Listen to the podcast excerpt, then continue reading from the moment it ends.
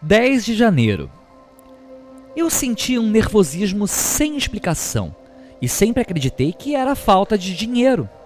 Eu pensava que, se tivesse mais dinheiro, estaria seguro e poderia satisfazer minhas necessidades materiais, que eram muitas. Verdade, arregacei as mangas e depois de sóbrio, me dediquei ao meu primeiro negócio. Com uma sócia, comprei uma escola e em pouco tempo tive muito dinheiro e muita prosperidade. Passaram quatro anos e eu já estava comprando o meu próprio prédio. Mas o nervosismo não passava. Tinha sempre um incêndio para apagar.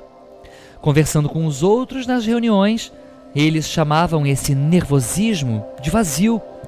Alguns mais experientes declararam que não importava a quantidade de atividades agradáveis ou de quanto sucesso e prestígio atingiam, não conseguiam preencher essa sensação de que sempre faltava algo.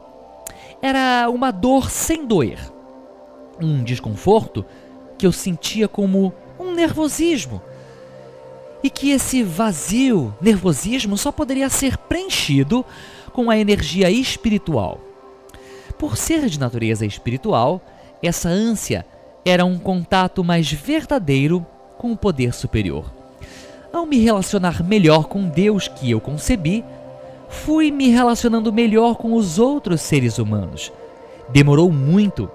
Primeiro me dedicava só a bem poucos que eu achava que mereciam, mas com o tempo e maturidade, e meu esforço de manter contato com o poder superior que concebi, fui me rendendo a uma plenitude e uma grande satisfação. Mesmo que eu não tenha virado um milionário, temos necessidades espirituais que não fomos ensinados a preencher. Essas necessidades precisam de um plano para serem satisfeitas, da mesma forma como temos um plano para as nossas aquisições materiais.